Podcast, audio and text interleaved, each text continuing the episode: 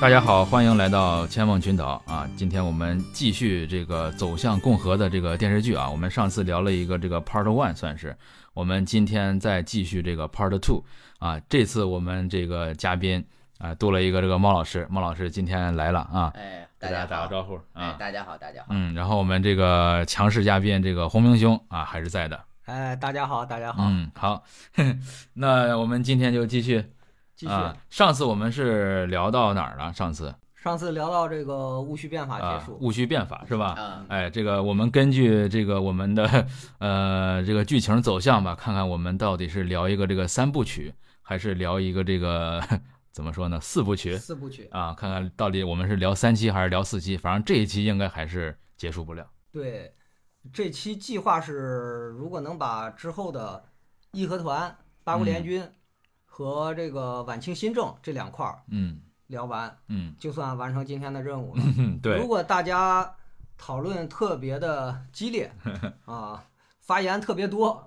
可能到八国联军这儿，我们就已经把这期的时长给装满了，这都说不定。嗯是。这次我们开始之前啊，还是顺着这个戊戌变法往下聊，但是咱们稍微的先这个简单的回顾一下下吧。我们上次是从这个甲午海战开始，然后这个清政府开始一一系列的这个呃所谓的这个改革措施，然后一直到这个呃戊戌变法这个失败。我想这个补充一点点啊，就是我后来又。多看了看资料，又看了看这个剧啊，就是真的是这个剧，感觉能聊的、能看的，或者说能学习的东西真的太多了。如果我们哪次呃没有聊得特别清楚或者特别全面，这个大家多担待，然后能多补充的，在我们这个评论区多补充补充，是吧？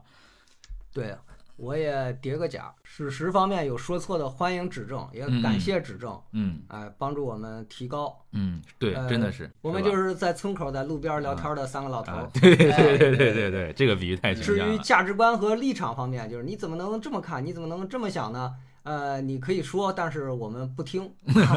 改不改是我们的事儿啊。 咱们求同存异。嗯，对，求同存异非常重要。嗯，行，我先首先补充一个小细节啊，就是这次我又发现一个新细节，就是呃，在也是甲午海战前，然后中日双方的一个这个对比啊。呃，中国这边咱们都知道，还是这个慈禧比较这个穷奢极欲啊。这个打仗前，他也是拿钱修园子，哎，没有更新这个设备。然后另一方面，哎，日本这个天皇是亲自的这个检阅这个海军部队，然后他在这个海军部队里边竟然发现了他的亲戚，他是他侄子还是谁啊？还是外甥？我忘了啊。对，反正就是说他在检阅这个海军部队的时候，发现他亲戚，然后他很吃惊，就说你怎么来了？啊，他明显就是说，作为这个所谓皇帝或者天皇嘛，就不想让自己的这个家人参战嘛，就是不想让他牺牲之类的。嗯，对吧？他很惊讶，但是人家那个亲戚、那个小侄子，或者说那个外甥，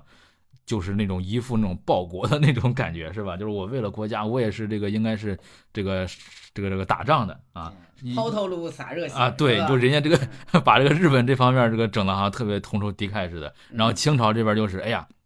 那个打仗我可不能损失钱。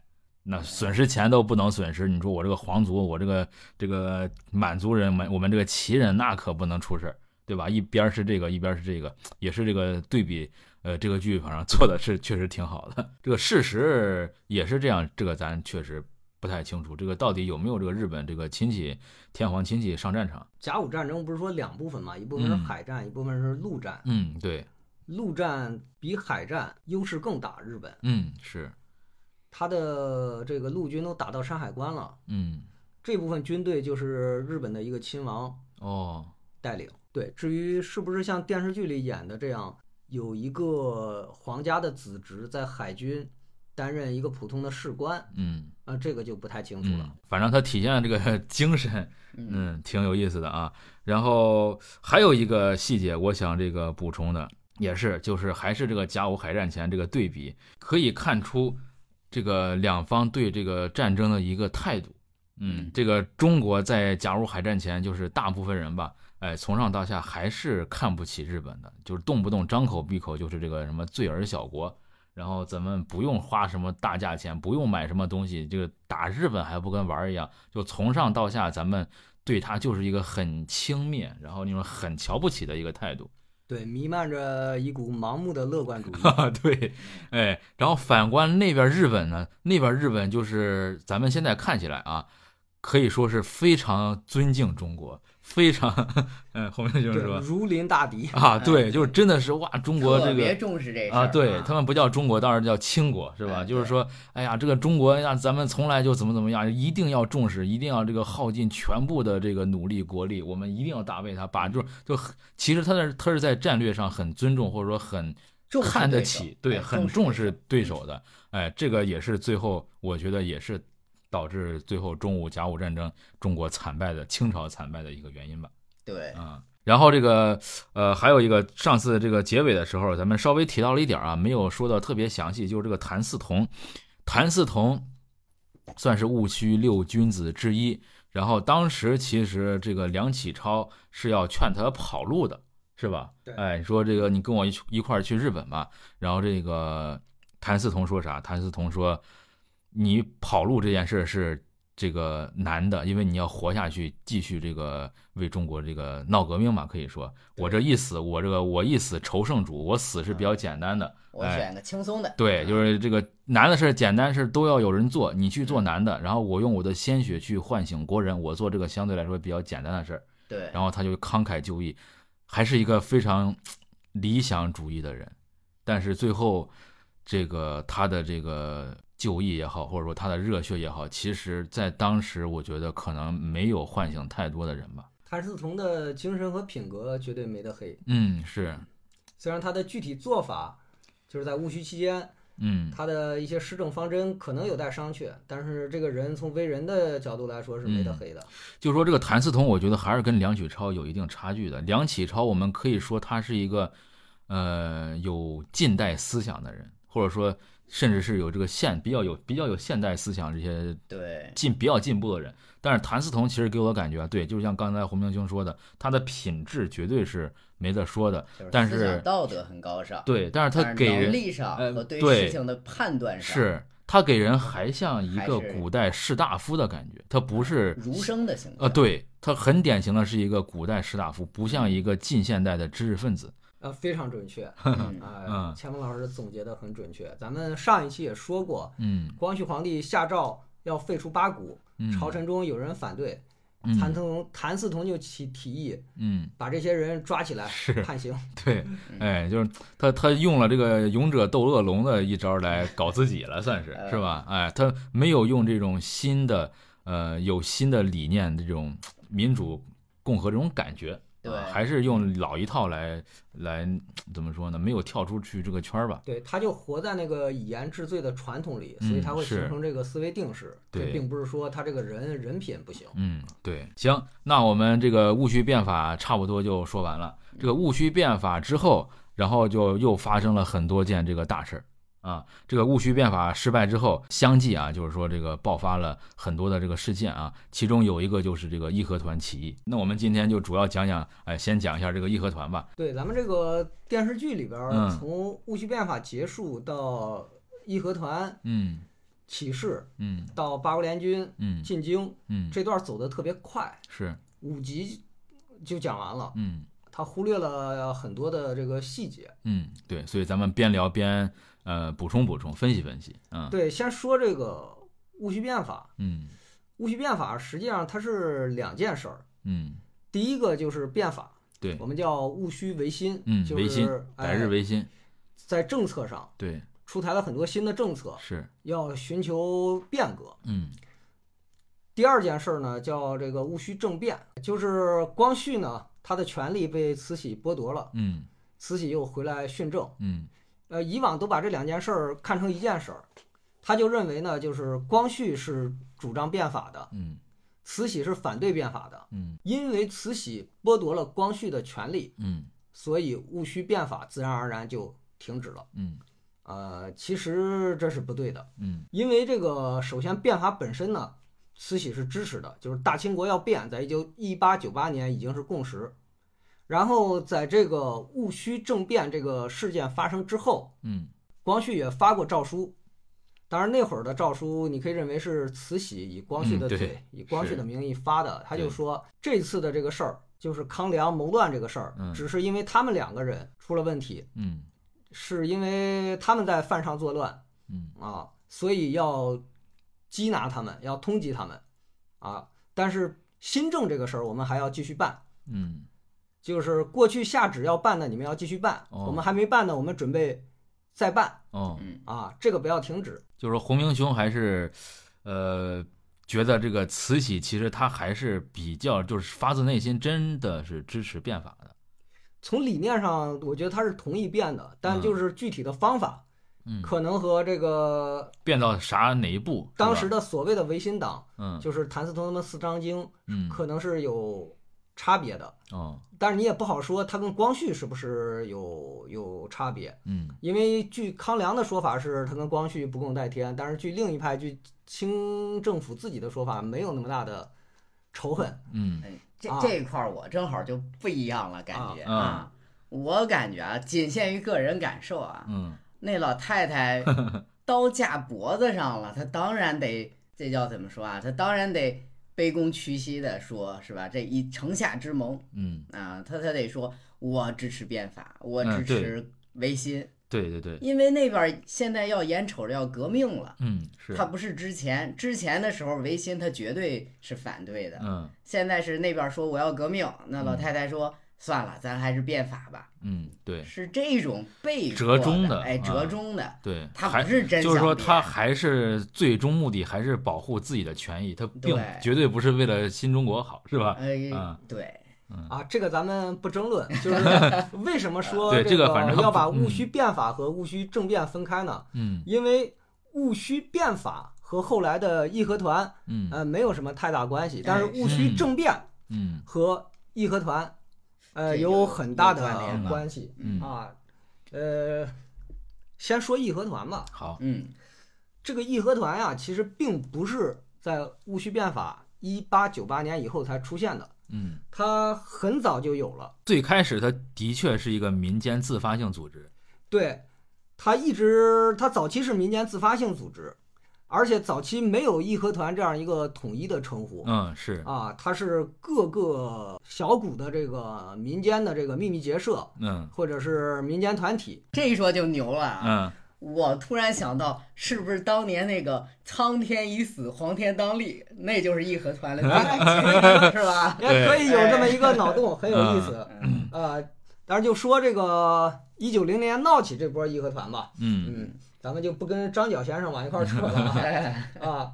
他首先是因为这个一八九五年嗯签订了这个马关条约，嗯，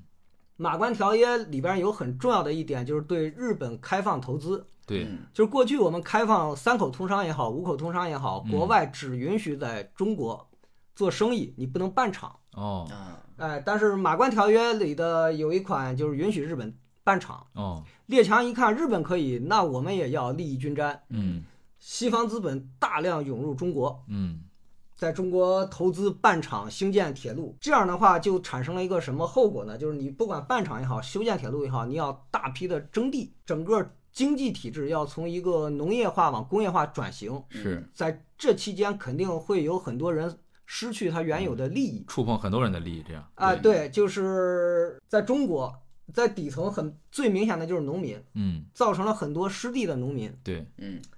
这个西方他来中国征地办厂，实际上他是给了补偿的，但是他这个补偿是给到中国政府或者清政府官员手里又被克扣了，啊，对，清政府层层往下克扣，到农民手里就什么都没有了哦。啊，等于农民是纯粹的受害者。那农民为什么会 支持清政府？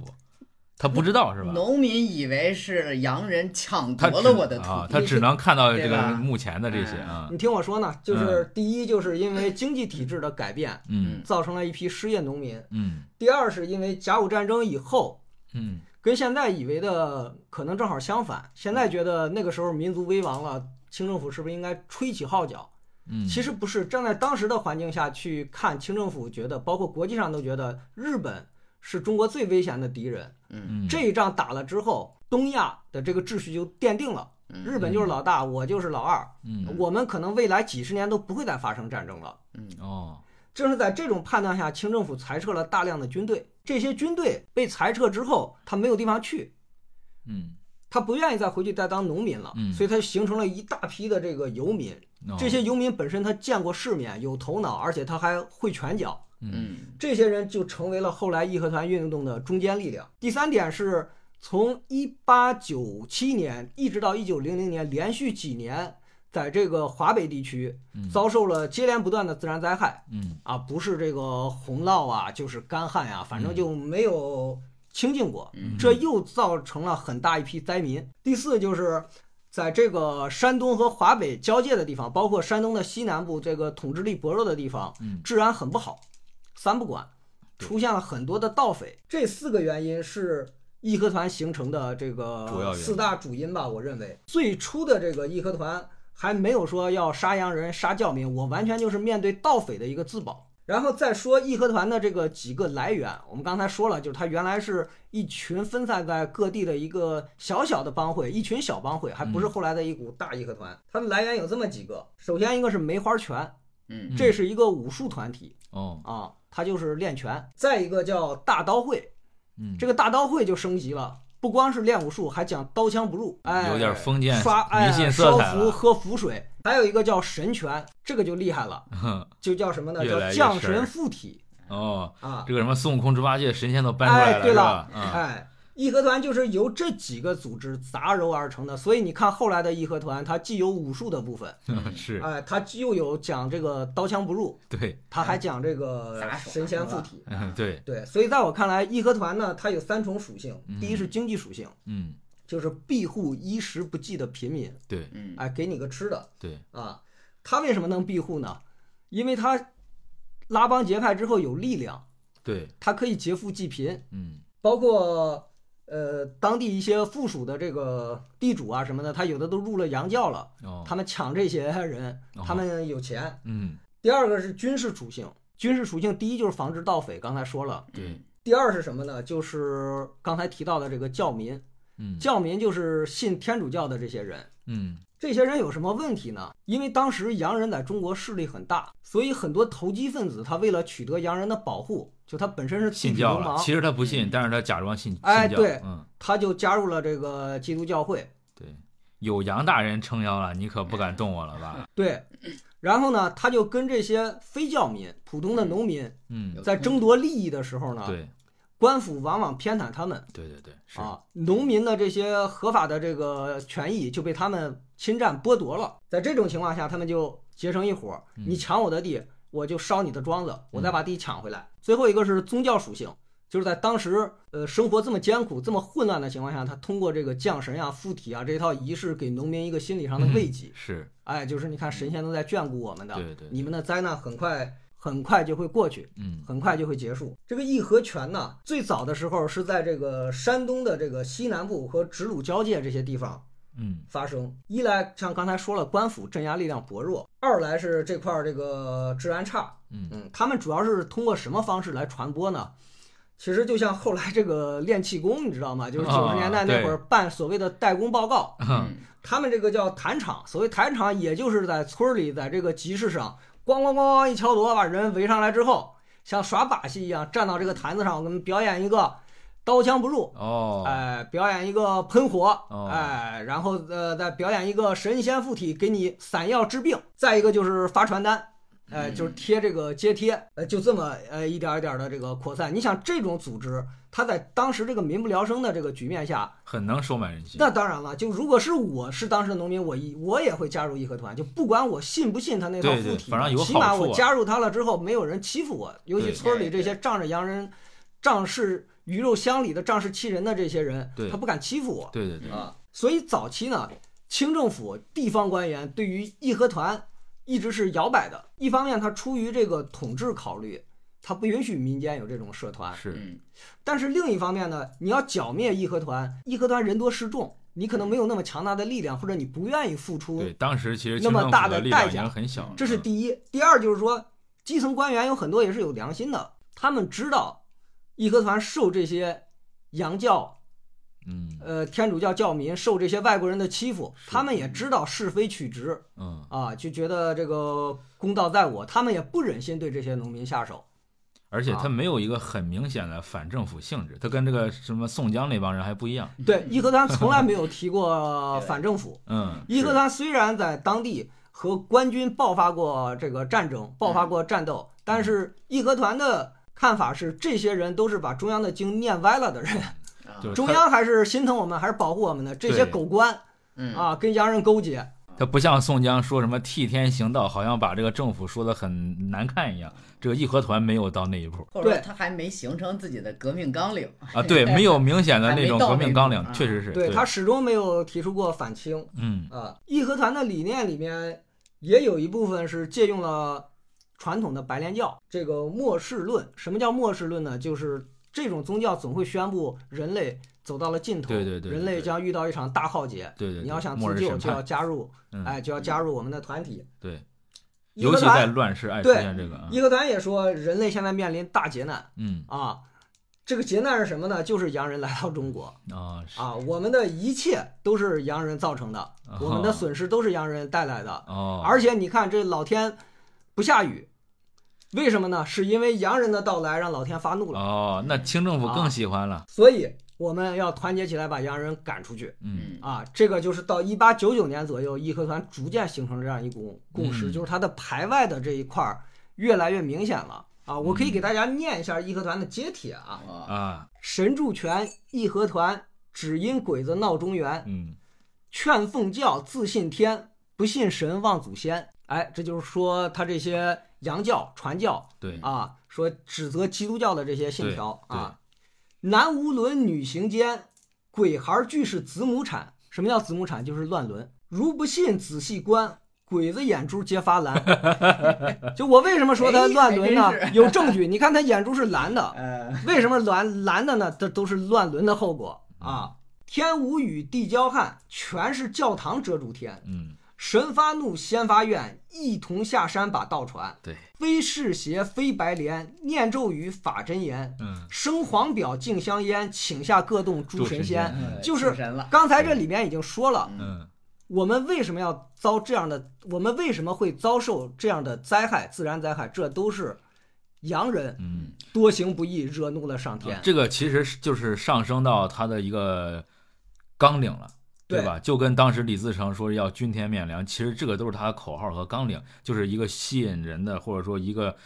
这个把自己搞得很合法的一个手段。其实，对，从这儿看出义和团它的理念发生了一个变化，就是在最早期，在梅花泉，嗯，在这个大刀会阶段，它还没有那么明显的针对洋人和教民，对它还有对一部分对你为了是发展壮大，你必须要有一个更大的一个更宏远的口号嘛。对对是针对官府。嗯，到后来，随着这个人越聚越多，越聚越多，大家找到了一个最大公约数，就是这些人，对他有的地方他可能没有盗匪，是有的地方也没有自然灾害，但是所有都的地有方都有洋人，对对哎嗯对，啊，，都有这个教民狗仗人势，这个就到了差不多一八九九年左右嗯啊。但是因为他越来越排外，嗯所以他在当地就是烧教堂嗯，啊、然后杀教民、对，抢教民的这个财产，嗯，他肯定会引起外国公使的抗议是啊。一来二去，这个清政府受不了这样的这个抗议，受不了这个压力了，嗯他就把时任山东巡抚玉贤嗯给换掉了。嗯现在一般认为玉贤这个人是同情义和团，是比较排外的。嗯实际上没有这么简单，玉贤也不是同情义和团或者放纵义和团，他的这个策略叫什么呢？成守解从，惩就是惩办，嗯守就是首领，解就是解散，从就是这个这个随从。什么意思呢？就是你义和团这些人啊，你也不要上来就是把他们全部去镇压、去扑灭，你没有那么大的这个呃人力物力，对，你就抓住那个为首的办了，剩下的这些乡民呢，其实都是老实巴交农民，啊看他们对回去就好了。对对对，玉贤调走换上袁世凯，最大的差别是什么呢？袁世凯是不管你什么手什么从，干的比较干净利落一点儿。对对我限你，比如说三天之内你们都回家嗯啊，三天时间一到，机关枪就上。呃，前两天我还听一个学者说，玉贤清除不了义和团，袁世凯能够镇压义和团的原因是因为袁世凯有马克沁机枪。嗯，啊，是如果你用步枪，那么不够儿啊效率低， 对，一枪一枪的打，义和团人太多，你打不了，你拿机关枪马克一沁扫往那儿一架对一扫，哎，就不行了。嗯哎，这是一家之言吧。嗯，反正就是因为袁世凯强力镇压，义和团在山东待不住，就进了直隶了哦，啊。直隶来当我时们的打河总北督，了，直隶总督叫裕禄嗯啊，啊裕，禄他这个人是比较庸懦的一个人哦，啊。义和团就慢慢的在河北发展。嗯其实啊，如果只是义和团自己这样发展，然后清朝半剿半腐，义和团后来也闹不了那么大的这个祸事。义和团是怎么闹起来的呢？怎么和这个又是怎么招来的八国联军呢？这就要绕回来，绕到咱们刚才说的这个一八九八年戊戌政变。嗯戊戌政变之后，慈禧，呃，剥夺了光绪的权利。嗯刚才说了有两派，一派认为慈禧是剥夺了他的权利，嗯另一派认为什么呢？因为戊戌年康有为、梁启超嗯，要派兵围颐和园这个事儿，嗯，他觉得他对不起太后，他觉得这个事儿他跟太后说不清，所以他怎么办呢？这皇帝我不当了，我以此表明我的清白，嗯嗯是，这是一。第二呢，就是他自己自责，就觉得康有为这样一个张狂的小人，我为什么没有看出来，我还重用他？就跟现在很多孩子，如果你没有经历过挫折，就容易一遇到事儿就想撂挑子。嗯对，有人分析他是这个心态。嗯你不管是因为什么吧，有一件事儿是明白的，就是第一，光绪不大能履行皇帝的责任了；第二呢，光绪无后，嗯光绪是一八八八年大婚，过了十年他没有孩子，哦，以后很大概率也没也不会生孩子了。一个是就是有时间的考验，他这么长时间生不了；再一个是他确实是从小就有病，确实是，嗯所以清政府就在考虑，就在讨论一件什么事儿呢？就是要给他找一个接班人。讨论来讨论去，讨论到了这个一九零零年一月，满清的一个贵族端王载乙，从他们家 找了一个孩子，他的儿子端王载乙的儿子立为大阿哥。一九零零年是己亥年，这件事儿就被称为己亥建储。端王的儿子被立为大阿哥之后，流亡在海外的这些康党就有一个传言，说慈禧这是要废帝。他们还说，光绪代表了改革派，慈禧代表了顽固派。那这个在京的这个西方公使，包括西方各国，就听信了这样一种说法，因为清政府宫里到底怎么回事，他们也弄不清嗯。清政府他这又不透明，对清政府对外发布的公告呢，他们又不信，对，所以他们就模模糊糊接受了这样一种说法，就是觉得现在清国的这个政治在往回退，改革派要失势，保守派要上台。嗯所以他们就对这个以亥建署不认可。清朝从从这个光绪以来，他有了一个小的传统，就是你的儿子当皇帝，那你就入阁当军机领班儿，等于说就把原来的 这个这个这个这个军机的这个领班儿庆亲王奕匡换下去了，嗯换上了这个端王载乙。不认大阿哥倒是其次，你如果不认这个军机领班儿，那等于是不认这届政府啊。这个对外国人就通过各种方法，我就不跟你这个政府打交道，就回避你，不嗯不拿你当回事儿。这个端王他就受不了，嗯就想我想我什么方法我能治下你洋人呢？哎，他就看到了义和团，哦哦我要直接拿军队去打你或者骚扰你，我说不过去，是，嗯我就放纵义和团去骚扰你。对民心可用啊是吧？你呢，因为是在中 国，你在中国境内，你不能直接派兵镇压，嗯你就你就得求我，嗯你对求我，你这不要跟我打交道了吗？啊，你一是打交道，你比如发照会也好，什么也好，你怎么称呼我呀？你说我是什么军机大臣、什么郡王什么的，那你不就承认我的这个中枢地位了？那我哦儿子这个接班儿，你不顺理成章也承认了？嗯他他想的是这么一个嗯一个一个啊哎计这策，绕的有点远是吧？对，所以他就放纵义和团来北京、来天津嗯闹事儿，是他打开了北京的大门，让义和团进来的。嗯他这么一放纵，义和团就如星火燎原发展起来了。嗯呃，在这个四月、五月是义和团的一个扩张，就是一九零零年的四五月、四五月期间，嗯义和团取得了极大的一个扩展，嗯扩展到一个什么程度呢？就是清政府再想镇压义和团，他觉得已经伟大不掉了，嗯已是经压不下去了，是因为。离紫禁城太近了，它不像在山东，你打成血葫芦、血流成河都没有关系。对北京当时义和团猖獗到一个什么程度？他们不是四处找这个所谓的二毛子吗？他们是有自己的一套方法，嗯呃，就是往你脑门上拍两下，就知道你是不是二 毛子，就你是不是信过基督教。嗯他们提出要到皇宫里找二毛子，这就有点不太理智了慈禧答应了。慈禧跟身边这个太监说，如果你不答应跟他翻脸，他们不定会做出什么事儿。嗯，毕对，竟他们人多，咱们人少。是，你们又没做过那些事儿，就让他拍两下嘛。结果就让义和团进去，照着太监宫女头上拍了几下。嗯你可见当时义和团的这个势力，嗯你也可见当时清政府他并不是敷衍洋人，他真的有有一定程度是有心无力。在三月份的时候，刚进北京的时候，他还可以控制，但是到了五月份，确实是有点失控了。控制不住对，你义和团在山东的时候，你杀教民那还属于一个局部事件，但是你到了北京和天津，那个是外国人在中国的大本营啊。嗯，嗯这个可就不是西方人给你提提抗议就可以的了。对，西方人觉得就是，如果你清政府剿灭不了义和团，不管你是有意的放纵，还是你真的无力，那我们只能自己出手了。对嗯你都于没是有必要存在了，于是他向西方，他向慈禧提出，他向中国政府提出，我派四百多人的使馆卫队，我去保卫我们的大使馆。嗯慈禧也答应了。嗯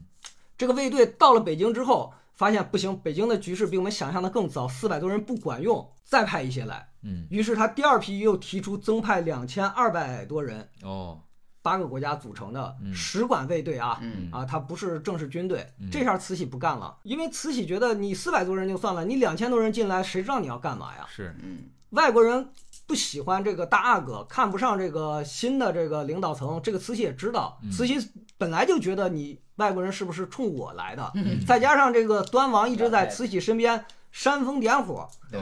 说他就是针对你，而且我还听说了啊，他们要密谋逼你下台，嗯，嗯再加上你在这个节骨眼上你要派两千人来，那慈禧当然不干了，对，嗯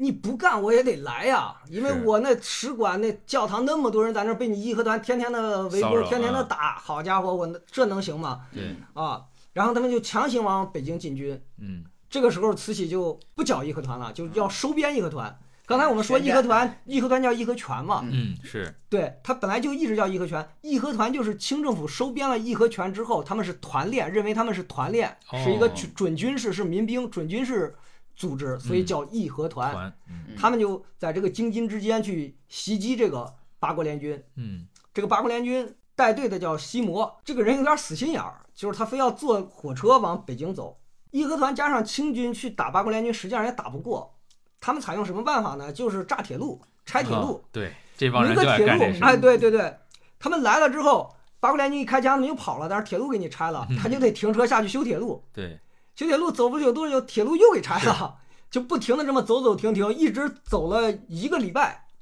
还是六月六月十六月十号出发，应该是嗯，十七号才走到廊坊，哎呀，义和团的口号嘛。调铁道、拔电杆、紧急毁坏火轮船 哎，嗯啊！对，这帮人他就天天破坏人家这个基础设 施，嗯他走到廊坊之后，发现从廊坊到北京的铁路已经被破坏到不能往前走了。嗯，所以说，咱这样，咱再回到这个天津，咱走海路吧。然后于是又往回撤，撤到一半儿，清军带着义和团又来了，然后把剩下的在廊坊的这部分联军狠狠地打了一顿。这就是咱们历史书上的这个所谓的廊坊大捷。哦，这个六月十十七号，他们回到天津之后，这个列强觉得清政府是没有办法再讲道理了，咱们在前面打，他在后面万一捅咱一刀受不了，是，所以就跟清政府提出，你把大沽炮台交给我。嗯，大沽炮台是什么呢？就是在天津的这个港口，你可以认为，如果大沽炮台被咱们拿着，他联军进来，咱们很容易关门打狗。嗯，嗯就是说，你把这个东西交给我，那慈禧肯定不干呀，说对你是干嘛呀？要我们这个就是军事要塞？然后就说，如果你非要大沽炮台，你们使馆的所有人在二十四小时内给我降旗走人。十一国的使馆嗯给他下了一个这样的照会，嗯，这个就是咱们电视剧演的那个所谓的十一国宣战诏书，嗯哦，就实际上它并不是宣战，他没有，它的意思就是说你给我走，哦就是我要就是说你赶紧走，你要是还想在那儿待着，你就不要要我的这个大鼓炮台了嗯啊。但是西方觉得你这就是宣战嗯是啊，最后通牒嘛，算是有点，对，算对算是这个算是这个最最后通牒，嗯先是撤侨，然 后是撤离大使馆，嗯是吧，对对对，嗯这就是电视剧里为什么要说西方 要逼慈禧归正的一个原因。嗯嗯因为编剧搞不清，以慈禧这样精明一个人，怎么会同时向十一国宣战？嗯嗯是，那你如果按照我刚才说的这种解释，就他其实并没有宣战，嗯你就没有这个困惑了。对你没有这个困惑，你就不用去修改史实，制造出那一份儿西方列强逼慈禧归正的诏书了。嗯实际上，西方列强是不可能这样干的，就算他心里这样想，他也不会直接用发诏会的嗯形对式，因是为这太不礼貌，对，对对吧？太粗鲁。嗯啊，而且就是西方列强，他其实你中国是一个什么政体，他并不是太关心的。他他最大的目的还是截取自己在中国的利益。只要你这个政府为我服务，你对什么样我不管，不是说谁当皇帝都行啊，对呀、不是说我来了是给你带来什么是个好的政体，他其实根本不关心这些事儿，应该。啊对，就是你中国人过得好不好，他并不关心。对但是如果你的这个政体向我西方靠拢，我在你这儿开公司，我在攫取利益的时候嗯对对对会对方便一点儿。对就，很简单，如果你有商法有公司法了，嗯，我的人在这儿有了什么事儿，嗯咱们的投资这比较个安全，是对吧？对嗯，私有产权有保护。我们是今天有一句话叫与国际 接轨，其实西方也是那个意思，就是我这儿铁路跟你那儿铁路，这个要接上。对对对啊，这个是铁路说的就是观念，这样对才能来回的去跑车。对才能卖来货回什的么做也生都意方便，对嗯对，刚才说就等于就是说，你看，这个列强已经跟清政府完全翻脸了，剩下的嗯就是军事、嗯，对，啊。西方人要大沽炮台的时候耍了一个手段，嗯他是两份儿召会，他第一份儿给了大沽炮台的这个首领叫聂聂荣光，哦，第二份儿要给清政府嗯，但是他第二份儿没有给清政府，他只给了这个聂荣光。聂荣光拿到这个要求之后，他不可能看到这个我就给你，是嗯他等政府的这个指示又等不来，对，那我只能先打了。嗯啊，一打，然后西方把大沽炮台占了，这个时候他才把这个要求送给清政府。哦，这个玉露拿到这个召会之后，一看觉得这怎么办呀？嗯嗯，而且这个我们大沽炮台已经丢了，但是他不敢跟清朝说大沽炮台丢了，嗯所以他只把这个召会转发给了这个中央，他没有说大沽炮台丢了。嗯，慈禧一看说那就打。实际上，如果当时慈禧知道大沽炮台丢了，他也不会打就不了。打了，是嗯，这其实是他的一个小 trick，他等于说嗯对就是间接的逼你，狡猾狡猾逼你宣战，哎，对嗯就是骗你，让你跟我打，这样我就出师有名，就对对有对理由了是，啊。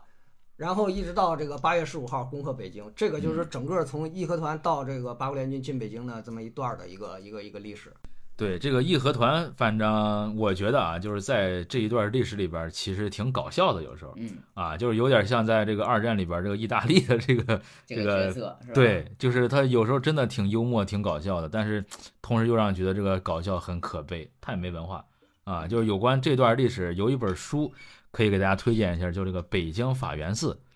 哎，这个很出名的一本这个李敖的这本书，哎，这李敖这个人咱也不说，反正这本书我看过啊，就是还是写的呃挺有意思的。然后就是，呃，当时这个义和团呀，我感觉就反正干了很多这种咱现在看也很蠢的事儿。然后我记得当时他这个书里就是也是介绍到，嗯，就是说这个义和团当时呃那个抱着屎抱着尿。然后以为这个他就可以这个刀枪不入，或者说以为这个就可以金汤啊，对，以为这个这个污秽之物啊，他驱魔，啊，可以驱魔驱鬼，他认为这个洋人都是鬼子嘛，是吧？他嗯就觉得这种这种东西都可以驱魔驱鬼，所以说他在跟洋人打仗的时候，就是基本上啊都是战败的啊。这个廊坊大姐可能真的是个例外，嗯他基本上一般都是战败。为啥会战败？他他拿屎尿去跟这个洋人拼，当然你不可能打打过人家这个洋枪洋炮呀。这个万一没打过是吧？哎。他就说你是不信我们这个义和团，你嗯不信我们这个义和拳这个教义，你不信我们这些纲领，所以你没有刀枪不入，所以你才死了，你才失败了嗯，啊！如果你要万一侥幸活下来，那些人就说啊，你这个信的不错，你心诚则灵，所以才这样。他就有很多这种很可笑的，但是当时其实还挺能这个笼络人心的一些东西。刚才这个赵老师说， 钱梦老师说了，他又可笑又可悲。嗯呃，其中有一个例子就是，你看他在北京不是围攻大使馆吗？嗯嗯那大使馆又不是什么军事要塞，对他从六月一直打到八对月都愣没有打下啊，来打了很长时间没打下来啊！包对括西什库教堂对嗯是啊，你可哎见就是他战斗力肯定是低下的。对很低下哎啊，但是我们要就是人说，多点儿。哎，但是我们要说，就是在这件事里边儿，我觉得就算是有错，义和团肯定不是这个首恶。嗯，首先，义和团为什么起来，就是因为清政府嗯，对，放纵，他没有保证人民这基些本安全财对产这些嗯农民的这个基本的利益。对嗯啊，呃，所以没有办法，农民才结结团自保。这个第二呢，就是义和团能进到北京，能去攻打这个大使馆，去杀洋杀洋人，跟清政府有意的纵容是有关系的对对对对对，啊。所以从这两方面看，清政府首先是我觉得要负主要责嗯任的，绝对是。包括到后来酿成的这个国际纠纷，跟八国联军开战，那也是你清政府自己的一错再错，对，你的一个又一个愚蠢的决定。嗯啊对，这个一切的根源就是清政府为什么要这么做，还是在那个权力斗争上，还是在这个是大阿哥这件事儿上。所以说，这个专制政府的事儿坏就坏在权力上，嗯坏就坏在自己内部的这个政权权力斗争分上。割，对，他以对个人的私利，以一个集团的私利，他就能毁坏一个国家。我们签《辛丑条约》赔了西方四点五亿两，嗯相当于就因为清政府个别人的一己私利，每个中国人要赔给一两银子老外一两银子。哎，就是说当时这个呃清朝，我记得啊，就是慈禧向这个八国宣战之后，其实朝野也也有两派吧，一派觉得可以打。对啊，这个比如是这个辜鸿铭，这也是个奇人嗯对啊。辜鸿铭当时其实是赞成这个慈禧开战的啊。这个辜鸿铭有一句话儿，当时介绍他，我觉得特别有意思，说他是这个生于南洋，嗯学于西洋，取于东洋，仕于北 洋。啊，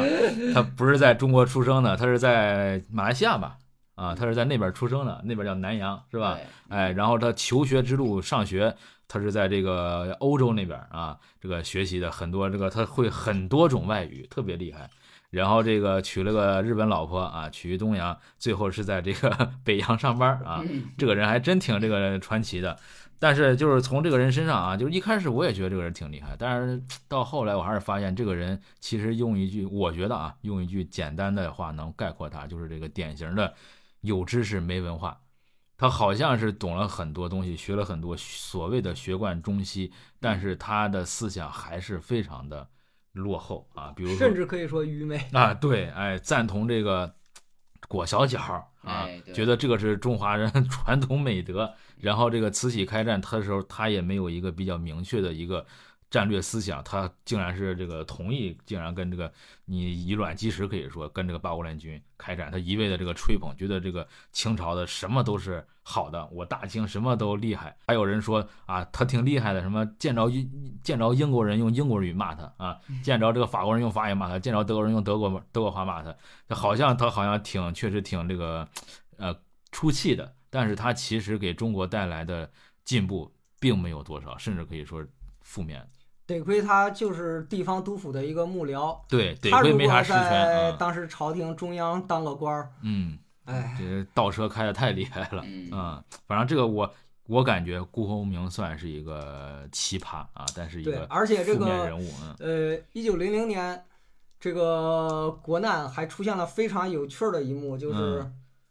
中央政府跟西方作战，嗯然后地方政府搞了个东南互保，张就之是洞啊张之洞、李鸿章 嗯，他们接到开战诏书，哥几个不 去，对这哎呦这他们还是说这是伪造， 对对对对对对，这个我也知道哎对啊，没错。李鸿章当时刚听到这个消息是不信的啊，他其实是反战的，他不同意。对，其实是反战，但是又不好直接说 呀。啊也是也是头脑正常的都反战。啊，对，这场战争奇怪的地方就在于它发生的时间，嗯就如果这场战争是一八六零年，那没有任何奇怪的。嗯嗯，当对时对中国对还是自认为天朝大国，是对是外是界一无所知。对，你洋务运动都三十年了，嗯这个列强有多厉害，你自己是啥实力，嗯心里大家都有数。是，为什么在这个时间点还爆发一场这样的战争？对，这是这个战争最值得思考的问题。嗯那我的观点就是，就是因为政治斗争，那个专制者他为了自己的权利，对，他是没有常识的对，啊，嗯，他是只顾自己的利益，在这种情况下，他就能做出一些、呃、匪夷所思，匪夷所。思的决策。真的是权力会让人变得很畸形。然后当时 我记得特别搞笑的啊，就是清朝呃清政府他不是开始这个跟这个呃八国联军开战啊，一开始他还组建了一个这个所谓的虎神营啊，就是这个所谓的这个这个军队吧，嗯，哎，为什么叫这个虎神营呢？开始玩谐音梗了啊！这个中国这个嗯这个自古以来就咱们就好像真的很爱谐音梗啊，嗯所以说谐音梗我觉得不应该扣钱，我觉得挺有意思 的。哎，为啥叫虎神营？虎吃 羊，洋鬼子，哎，神神捉鬼，我这个虎神营专门打洋鬼。哎，太棒了，太棒了！哎呀，但是后来发现谐音梗确实只能没在啥根儿用，上用 真的怪不得是啊谐音梗要扣钱 呢。哎对，哎呀，反正这个行，有时候还是真的是封建迷信，真的一点用没有，对吧绝？对哎的，还有那个什么大圆天丸是吧？，啊，对对哎对对，哎，好多谐音梗啊，对中国这那不是音，那是在字儿啊上字压对你一笔。自古以来就爱玩这些 文文字字游游戏戏啊哎，是，嗯，行，这个是个小插曲啊。然后这个我们往下继续说，这个呃义和团起来之后，这个八国联军侵华之后啊，我记得当时剧里边有一个这个情形，是谁找的李鸿章、梁启超哦，对，是吧嗯？梁启超去找这个李鸿章啊，这个就出现了一个很经典的一句话，这个咱们也可以再探讨探讨。梁启超当时当然也是这个反战，然后嗯，他也是反对这个清政府的吧？然后他就找这个李鸿章啊，他说，那个要不李大人您这个 率领广东独立吧，对吧？哎咱别对跟这个清朝混了，嗯真不行啊。然后这个李鸿章就说了一句这个，呃，一代人只能做一代一事代人的事啊儿，你们做你们的事儿，我做我的事儿啊。他而还是且当时不光是李鸿章，张之洞也有想当皇帝的想法，对，哦，他自己吗？还是说他手下人？他自己。他自己也有这个想法？就这啊，个在清宫档案里和他就后来留下的电文里都找不到，嗯，但是是在这个日本的外务省档案里哦，有 发这现个了。哦对，张之洞是有有这个想法，因为在一九零零年八月十五日北京城破的那段时间，谁也不知道接下来的局势会往哪儿走对。对嗯，清政府是不是就此就完蛋了，是谁也说不好。对，在这种情况下，他肯定会想，如果清政府完了，往下该怎么办？这是嗯很正常的一个人之常情也，是嗯对吧？？嗯包括当时李鸿章也有这种想法，嗯哎、下边的人劝他，嗯呃，肯定不是剧里的梁启超了，剧里就是给戏剧化了，嗯，让他当这个南方自己成立一个政府，当南方政府的伯里喜天德， 伯利喜天什德么伯里喜天就 ，President，哎， 伯利喜天德，国立西点，所以这个这个让李鸿章嗯派利门哎来个议会 Parliament 是吧？让李鸿章去北上议和的时候，李鸿章还观望了一下，嗯，哦就是清政府让我去议和，但是洋人想不想议和呢？啊、后来看洋人也是想议和的，那说明洋人还是认清政府，嗯哦，那就算了，别补什么伯里喜了。 嗯哎，时机不成熟是吧？对对对，嗯他就去，但是电视剧就把这段改编成美了化一了个戏剧性很的悲情壮啊节。对对对，戏剧性的情节就是李鸿章说了那句“一代人只能做一代人的事情”，哦，这就个是正史应该没有记载，呃，没有这句话，没有这句话啊啊嗯。但是李鸿章的想法，他可能是有这种想法的，嗯就是他嗯对自对己对本身应该是起码到了一九零零年是看出大清是不可救药了嗯嗯啊，但是没有办法，他是没有办法推出呃突破自己的这个伦理的这个束缚。，对是。再一个他本身也没有那么大的实力。也是，当时他已经没有任何实权了，算哎，是的，是的，嗯他手里也没有军队了，对，嗯，嗯，所以就议和吧。哎哎，毅然这决个然的又去谈判了，哎嗯然后又背上一个大骂名，可以说嗯是。那你说郭，霞是吧？哎，真是，你说李鸿章当时如果他想做的话，当然历史没有任何假设啊，嗯，但是就是我感觉，呃，他说的这个所谓一代人做一代事，反正我感觉这句话儿，我觉得不太成立，就是我个人的感觉。我觉得他如果当时真的是啊，联合这个康梁，啊、他自己起事啊也好，或者说你做一些别的事情也好，我觉得是很有机会的。那不我就感是觉那啊不，就是后来的军阀割力割据嘛？对，对，但是怎么我感觉李鸿章作为军阀应该还好一点儿你看啊啊，不像袁世凯会搞得那么厉害就。是后来军阀割据有一个关键点，就是背后都有洋人，对嗯，是所以当时就看列强支不支持李鸿章。对，哦，李鸿章之所以观望，就是看列强支不支持我。嗯，结果列强没那意思，所以他只能打消这个念头。哦，也是。或者人还没想到这出呢，是不 是？啊、也是，嗯，嗯， 如果列强支持清政府，那清政府就有钱有兵；对对对对 支持李鸿章，李鸿章就有钱有兵对哎对对，啊。对他自己本身，包括清政府，也都是什么都没有的啊嗯。但是在什么都没有之余，清政府还占了一个传统的权威，毕竟嗯二百几十年积累下来的，嗯呃，这个大多数臣民心里还认这么一个皇室，认这么一个皇上嗯啊，除非你李鸿章真的有足够的这个外部支持，嗯要不然他不会行前走这么一步的。 嗯，那这么说，这个一代人做一代事儿，可能也有点道理。就是有时候可能想做成一件事儿，不是说天时地利都得哎有，，不是说一吧代人就能搞定的嗯啊对，可能确实是我觉得如果你是李鸿章那个年纪，你可以说一代人做一代人的事情，他已啊经基梁本上启超那个年纪就东不枯油尽了。对对，哎，梁启超这个年纪不 能说 是，啊，我这辈子就这样了， 我得给下边的小孩儿说，嗯 对一，代人做一代人的事儿，我就躺平了。嗯，嗯，然后这个李鸿章就去签条约了啊，嗯又是这个大背锅侠又去签签条约，然后这次他签的条约是跟这个很多这个外国这个代表一起签的，嗯 嗯十 一国，嗯，十一国代表，嗯，哎，然后我记得当时呃签完之后啊，就是他跟这个伊藤博文算是有点私交，呃，毕竟伊之前伊藤签博过一文回，之前在日本见过 了，是。伊藤博文很佩服李，，对他，伊藤博文还是比较佩服李鸿章的啊，他他嗯没有说完全就瞧不起这个李鸿章那种感觉。然后他后来和这个伊藤博文在交涉的时候，这个伊藤博文，呃，反正就是出于什么原因吧，啊，他对这个李鸿章说：“你说这个为什么这个清国这次会战败的这么惨，比这个甲午海战又又又惨了？”哎，他这个伊藤博文也是说了一些这个金句啊，他就说：“呃，你看这个伊藤博文，他说他当时和这个严复是嗯同学。嗯啊，都在这个西方求过学。你看这个，我现在同样是在西方求学，我对现在回日本，我是这个内阁总理大臣，算是首嗯相是吧？你这个严复是个啥？哎，就个翻译官，哎，是吧啥也不是嗯啊，就是对于人才的运用重用，哎，这个他说是导致这个清朝哎最后这个腐败或者也好这个战败一个很重要的一个原因啊，真的是可惜。你看这个李鸿章也好，好多人真的是可惜生在清朝了。对嗯这个人才为什么得不到重用，背后还是理念，嗯嗯，对，就是以清政府当时那个理念，他不认为严复是人才，嗯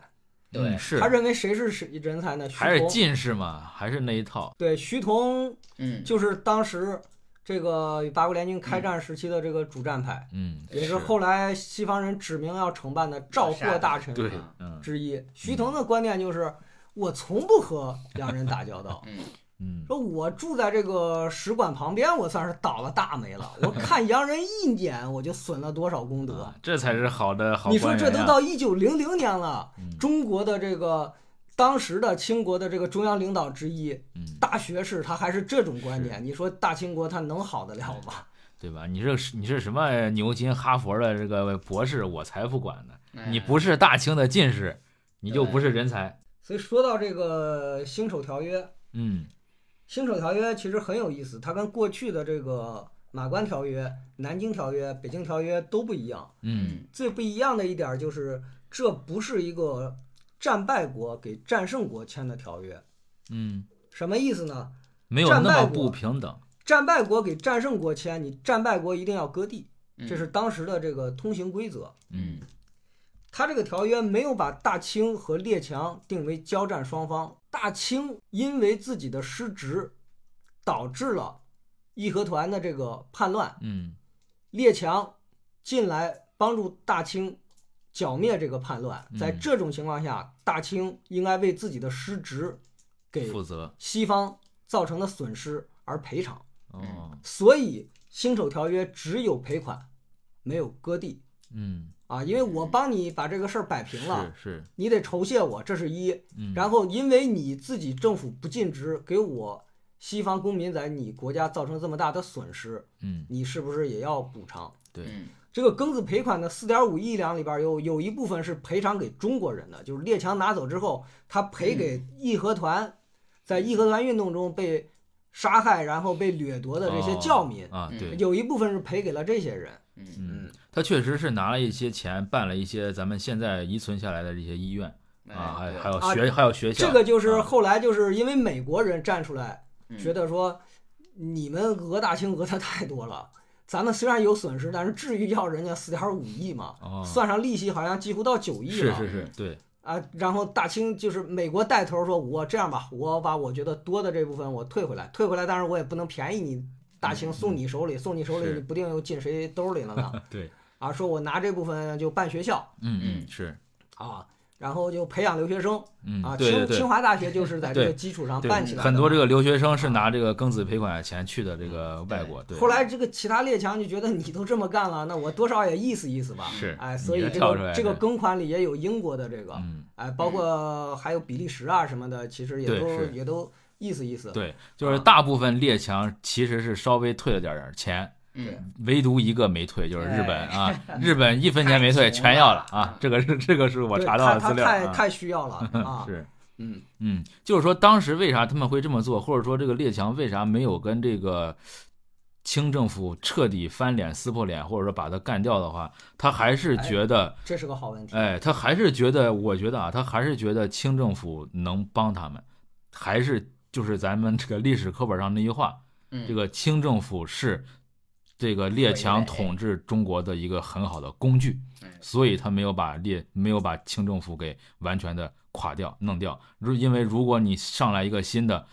万一你不听我话怎么办？嗯是吧？他是不是列强应该也有这方面的考虑？如果列强扶植一个新政府，新政府肯定会听列强的，关键是中国人会不会听这个新政府的？啊，对对对对，这个也是一个很大的问题。嗯，清朝的权威是经过二百多年统治积累起来的，是对，它毕竟用起来方便。嗯你对，换一个新政变数府，没有太多根基，对吧？嗯？对嗯啊，对，再一个，在一九零零年那个阶段，这个资本主义已经进入到什么帝国主义阶段了。嗯帝国主义就是什么？它以资本占领为主，对，它是以要你的这个劳动力、要你的市场、要你的原材料为主，它嗯并不再追求直接占你的领土了。嗯，当时也不现实啊、当时不是有一除了某个国家就特现别在喜我欢们占别人领土， 对对聊对得太小了，是是是，嗯哎，当时有个词儿，就我们历史书上有个词儿叫瓜分狂潮。嗯，对对对，啊，这个不但是我们这边儿就对岸也用，也叫瓜分狂潮。嗯嗯当时可能也说那是瓜分狂潮，实际上你你现在看看，就是在一八九七年德国强占胶州湾之后，列强瓜分走的地儿，你把那个面积你都加起来，没有某国的占领咱的一个头发 丝儿多，嗯，是， 这东西能叫瓜分吗？嗯，我当然不是为列强洗白啊，就是他这个行为肯定是很可恶的，是肯定是强盗。对，但是你说瓜分这东西是不是就过了？或嗯者说它不是土地上的瓜分，它可能是别的方面利益的，哎你说对了，是吧？实际上，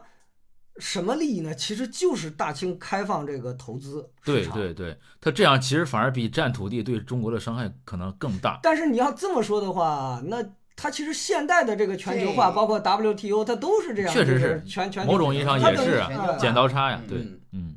你可以说它用的这个手段是强盗手段，嗯，但是你从客观结果上来说，它是不是推动大清进步了？也是，在某种意义上确它实让是大清被迫从一个农业国家往工业化去小农经济解体去嘛，去改嗯革。是对，，嗯，但是到后来我们就主动招商引资，这个性质就不一样了。嗯对对嗯对我们不反对进步，当然这个进步如果是你刀架脖子上强逼的，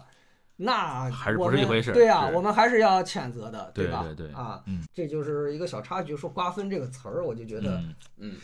对这个，反正当时这个呃清政府吧，或者说咱们当时中国面临这个环境真的是特别惨啊，这个一系列的这个。义和团运动，然后又是八国联军侵华，导致然后清政府的又是腐败无能，真的当时中国特别惨。然后惨的同时，也出现了很多这个革命志士吧。当时我印象特别深刻的有一个人叫陈天华，然后他写了一个《猛回头》，写的特别的，我觉得真的让我特别的动容啊，就给大家稍微分享几句吧。他当时写中国是一个什么样的一个局面啊，总结的特别到位。俄罗斯自北方包我三面，英吉利假通商，独计中藏。法兰西占广州，窥伺钱柜；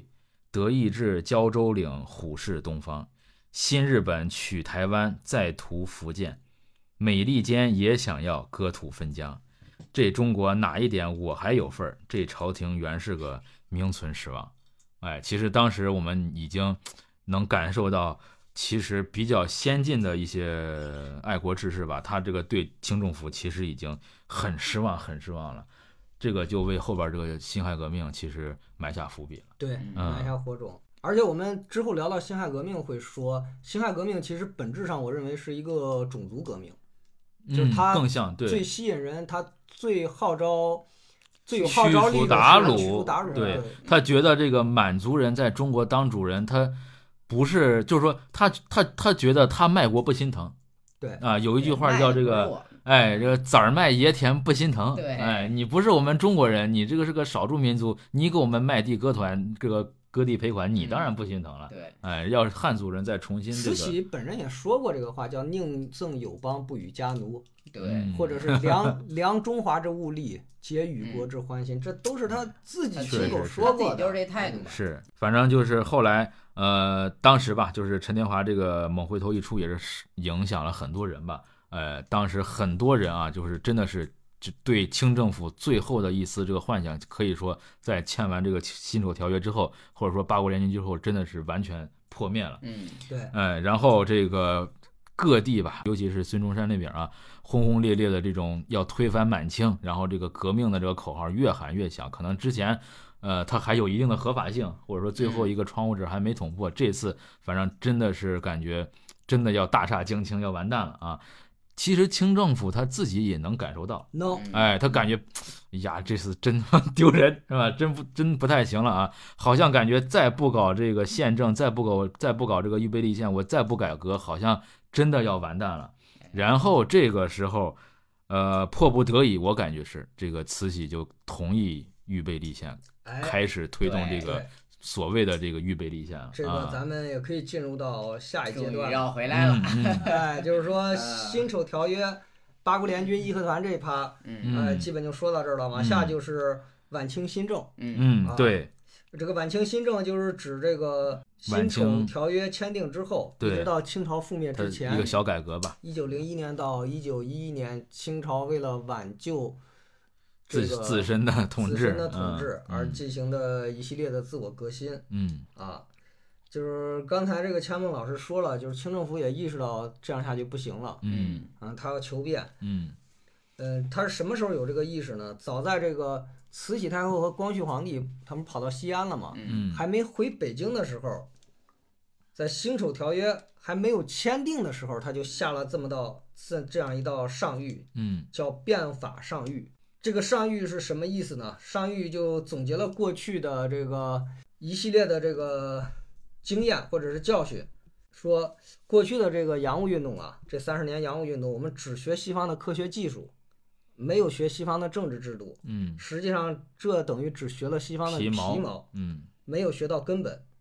就是因为只学了皮毛，只做了这个经济体制这个改革，没有这个政治体制改革，嗯所以这个义有义和团这一战，嗯我们三十年洋务运动的成就得而复失，，嗯嗯，现在我们就要亡羊补牢嗯啊，改正错误，嗯准备进行政治体制改革，怎么改？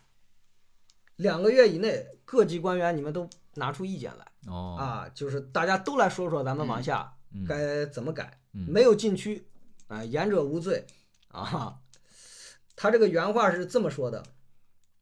至近之学西法者，语言文字制造机械而已，此西义之皮毛，而非西政之本源也。嗯这是他亲口说的。他这个认识问题还是认识的挺深刻的，到这儿为止，嗯然后签了《辛丑条约》，四月二十一日，他设立了一个机构叫督办政务处，嗯正式开启新政。嗯啊，这个新政的开展，一方面是列强给他的压力，就是你大清要变，哎，另一方面是革命党。刚才这个钱梦老师也说了嗯啊，你再不变，人家就要把你推翻了，嗯人家就要上来变你了。嗯嗯，革命党的压力，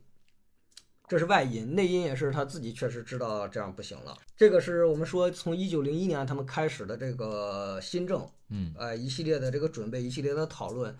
嗯，但是在这中间呢，它产生了一次动摇，就是我们要不要实行这个君主立宪？嗯嗯，对，这个清政府主要担心是实行了君主立宪，我的权利、我的江山可能就没了。嗯呃，但是如果我不实行君主立宪，我还走那个洋务运动那个老路，就是我只学西方的船坚炮利，嗯呃，我加强自身的统治，就是关于总结过去的这个失败，有两方面意见，一方嗯面认为你中央太集权了，嗯，另一方面认为你中央不够集权。你看这哦回一打对起来，东南互保， 是对，哎，嗯嗯我是不是要加强集权？嗯嗯所以在这个期间摇摆的时候呢，发生了一件事儿，什么事儿呢？就是日俄战争。嗯这个日俄战争还要稍微倒回去说一下，这个一九零零年的这个八国联军，嗯就是俄国趁中国跟八国联军作战的时候，他趁机占领了中国的东北嗯啊，他借口说这个义和团在东北闹事儿，嗯他占了东三省，占了之后呢，这个条约我们也签了，你该撤兵了吧？对各国都撤了，对，呃，他就想方设法的找各种理由不撤，嗯呃你不撤，清政府也没办法呀，呃，但是这个日本不干了嗯啊，太因魔幻为他占那地方，他离朝鲜很近呀，再是加上对日本对这个满呃这个这个这个东北一直有想法觊，觎嗯日本向俄国宣战，就是为了争夺这个，要把他从东北赶出去。嗯啊， 这个事儿大家都知道。搞笑的是，清政府宣布 中立，就在我们俩人在自己家打，对在中国东北发生的战争，哎清政府居然宣布中立。没他法当时管不了啊没法关键说 了，对他当时，第一是他自己没力量，对，第二是他想参战去打俄国，人日本拒绝了。 嗯你人日别本添拒乱你别添乱对呀，啊！再一个就是我自己打跑之后，我能对你提要求吗。对对对对对，啊，所以日本拒绝了，他也没有办法。呃，然后这个日俄战争不仅是两个国家的战争，在嗯清政府看来，这还是两种体制的战争。对，嗯这个当时国内的保守派和改革派都在密切关注着这场战争的结果。嗯嗯保守派觉得，就是俄国是专制体制嘛，嗯俄国没有立宪，如果俄国战胜了日本，说明这个专制体制本身不是问题。嗯，你还是这个船坚炮利这一套没有学彻底，没有学到位。对，或者说咱自己这个专制玩的不太行，哎，对了，哎还不够专制。啊，对，哎，保守派、改革派这派呢，就觉得如果是日本战胜了，嗯那说明这个立宪的力量是强于专制的。嗯对大清要想自救，就必须立宪。对，所以这两边一边为俄国祈祷，一边为日本祈祷 对，就是没有人为这个东北人民祈祷啊。哎呀，然后这到了一九零四年，日本赢了结果出来，哎嗯哎，日本竟然赢了，哎战胜俄国嗯啊，这可以说就是近代以来黄种人、亚洲人第一次战胜白种人。嗯，对，说到这儿，我稍微插一下下，就是哪怕是这个马关条约签完之后也好，嗯呃，辛丑条约签完之后也好，其实当时就是很多中国人对日本的这个敌视仇恨还没有那么大。嗯哎，当时他其实更多的像是一个对日本学习的一个态度啊。这个中国人真正的跟日本人完全的这个撕破脸，其实应该算是在二十一条的时候才算是完全的割裂。当时这个很多中国人还是觉得应该向日本学习的啊，毕竟咱这个比较像，你能成功，我是不是学学，是不是？对，哎，也能成功啊，嗯对，对，当时就觉得两国打仗嘛很正常，是那西方国家互相也打来打去的，然后打对输了咱就赔，嗯这也是国际通例，所以对没有什么仇恨。对，嗯，仇恨的话就是恨自己为什么弱是，被人家对战胜了。嗯，只对可日本真本身确实是没有什么仇恨。对，这个真的是这个日本他没有玩好的二十一条嘴张的太大了啊！其实真的是，如果像他所宣称的这个中日能友好的话，这个两国在当时那种年年代，其实都能避免很多的这个灾难。啊，是哎的，真的是这真个的日是本太不是东西了，当时是这是种哎，真的想灭亡中国，想的太那个什么，是吧？嗯然后咱说了，就是清政府决定还是要立宪嗯啊，立宪第一步是派几个大臣出国去考察啊，就嗯看看宪政到底是怎么回事儿。嗯嗯啊，咱不能说就道听途说，咱就 弄啊，你你亲眼看看，嗯再加上这个宪政的各国情况不一样对啊，比如说美国它是共和立宪，就是美国是没有没有皇皇的帝，嗯它是共和体制。对然后英国和日本是君主立宪，嗯，对但是英国的这个君主立宪是虚君，是日本是实君嗯嗯啊，这个到底哪个好，哪个更适合咱？然后你们都去看一看嗯啊，就派了五个大臣，嗯，呃，楚阳考察对，出洋考察，清政府搞这个君主立宪是谁最不高兴呢？还不是这个满清这些当权派，甚至都不是保守派，而是革命党啊，就是、嗯哦对对对对，就是嗯你这一搞这个，我们没有合法性了，感觉就是你一搞，我们还拿什么号召民众对，嘛没？有口号了啊，所以他们就为了阻止这件事儿嗯，啊，就派人去暗杀暗，哎杀，嗯，天哪就，有了著名的这个就是火车站的一个爆炸案嘛，就是这嗯五大臣刚一上火车，哐，炸弹就炸了哦啊！这个事儿孙中山肯定是知道也是支持的，嗯哦，而且站在他的立场上是没错的。嗯，啊、他认为清朝这个就是为了麻痹人民，对如果对人对民被也他是麻也痹是了，那我们革命事业岂不是对，嗯对吧？就被呃阻就被推迟了。有句话叫这个推翻君主制的最大障碍是明君，啊，对对，对是。哎 是嗯嗯然后清政府没办法，就只好推迟。就本来这个事儿是一九零五年十二月，但是因为这个炸弹一炸，所以改到来年一九零六年。嗯然后这五大臣也换了两个啊，一九零零年，反正几经波折也是出发了，出发了，在国外呃东西转了半年，嗯回来上书，就是一致同意我们清国是要立宪，对，嗯，不立宪不行嗯，真不行啊，而且建议我们应该效仿日本的这个立宪体制。还是相对来说捡着词义想听的说吧，第一就是两国同文同整，文化呀、制度啊有相似之处。嗯第二就是日本的这个立宪，它的君主权力很大，它是这个实君对体制对，啊。这个就是一九零六年清政府就正式下诏嗯宣布要预备立宪。嗯这个我们电视剧里也有表现，就是说我们国家因为基础不行，不可能马上立宪嗯啊。对说世界各国也是是也一样，对，说你看英国从这个大宪章到它的光荣革命过了几百年，嗯对吧？对包括这个法国大革命也是折腾了一百年，它这个嗯国体它定下来，所以我们一定要做好充分的准备。嗯呃，我们近邻日本也是明治维新之后二十年，它才制定了宪法，嗯这个理由倒是没什么可说的，对嗯啊。冠冕堂皇，哎，对，冠冕堂皇，嗯多少年呢？预备立宪十二十年，二年，这为什么是十二年呢？这个咱电视剧里有表 现。哎，准备送走老太太，哎，对了，说对，呃，不能在老佛爷活着的时候嗯立宪。对啊，哎，那你这么说，你不是咒老太太在 八十多岁死了算算准着？了嘛，七十三八十四，哎，反反正反正你你这这就这这就顾不上了。嗯，当当时我记得有个小插曲啊，这个电视剧里好像没演太多，是这个也是这个武大臣这个浏阳考察回来，反正就给慈禧说吧，一动这个一通把这个什么把外边这个政体夸，当时是谁还被慈禧给骂了？我罢没罢官我忘记了啊。他就说啊，那个外国政体可好了，人家这个有，人家外国有一个什么都听那个派利门的啊，就刚我们提到那个啊 parliament 那个派利议会，哎，说这个议会是先谋定而后动，嗯哎，说人家一有啥事儿先商量，商量完了之后，哎，再行动。有一个这个机制的话，呃，可能以后做了决策，可能就更这个好一点吧，是吧？哎，反正也是回来就是对这个慈禧一通吹，这个慈禧呃很经典的，嗯哎，不高不高兴了，啊，说我们大清这儿不好那儿不好，国外都好，反正就把他骂了一顿。呃，嗯贬没贬官我忘了啊，反正就是慈禧当时表现就很不开心。又使性子了，哎佛爷又使性子你了。你把人家派出去，不就是为了学好吗？你要跟嗯回来跟你说些优点，你还不开心，你这个人就活着太拧巴了，是吧？实际上我们想啊，就是清政府这帮人，他最大的诉求是什么？是中国变好吗？我觉得那绝对不其是次的嗯。首先，他是要自己屁股的椅子自己的稳江嘛，山千秋万代，哎，对了，对要保住皇权。对，这个立宪派就是从这点入手，嗯，哎，来去劝谏慈禧，劝谏这嗯些是掌权者。对，他就说，万事一系，怎君主么立宪有个什么好处呢？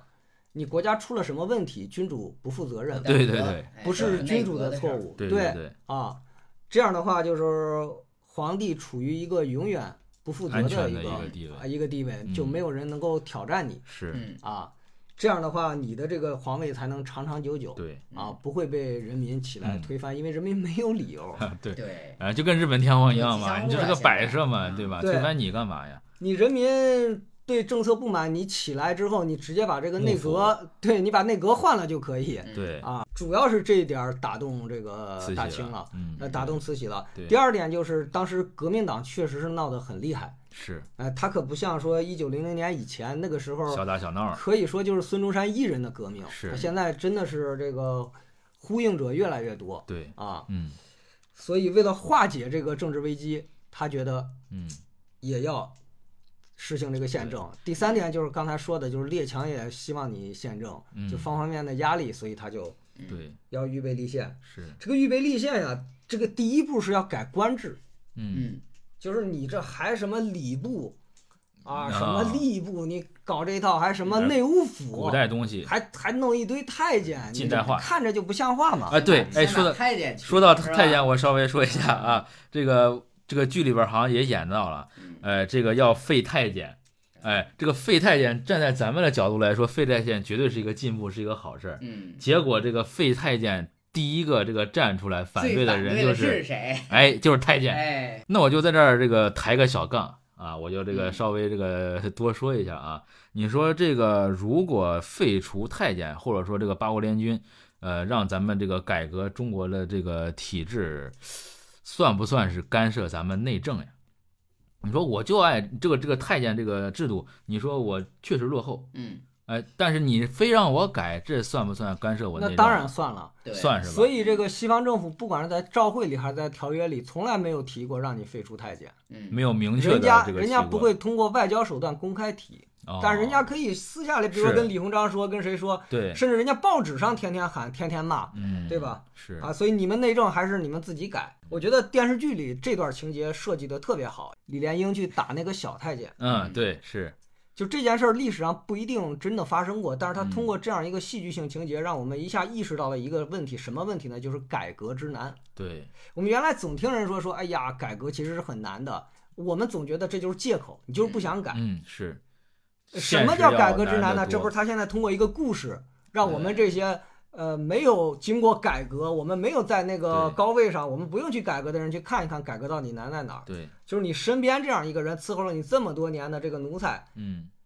你把他给遣散了，你这个情分上你说不过去，这是第一。第二是就是这不是说他一个人两个人的事儿，对，这宫里太监一听说要改，他人心不稳，他工都不办了。人家来个非暴力不合作，你这啊对个他没来办了，法啊对你了。说的非常好，就非暴力不合作，你怎么办嗯，啊？哎，所以就改革的第一步，改一个太监。这个太监在清朝不是在明朝，他是最没势力的一一批是，就人。改个这个都这么难，对你别说你要改军机处，改这帮对这个军机大臣，对，既得利太难破除了。对，嗯是的，嗯，有呃，时候因为维护自己的既得利益是人之常情对嘛。对对嗯对，嗯嗯，由奢入俭难呐。对，咱就说这个改革之难，就说什么呢？就从我个人来说，比如说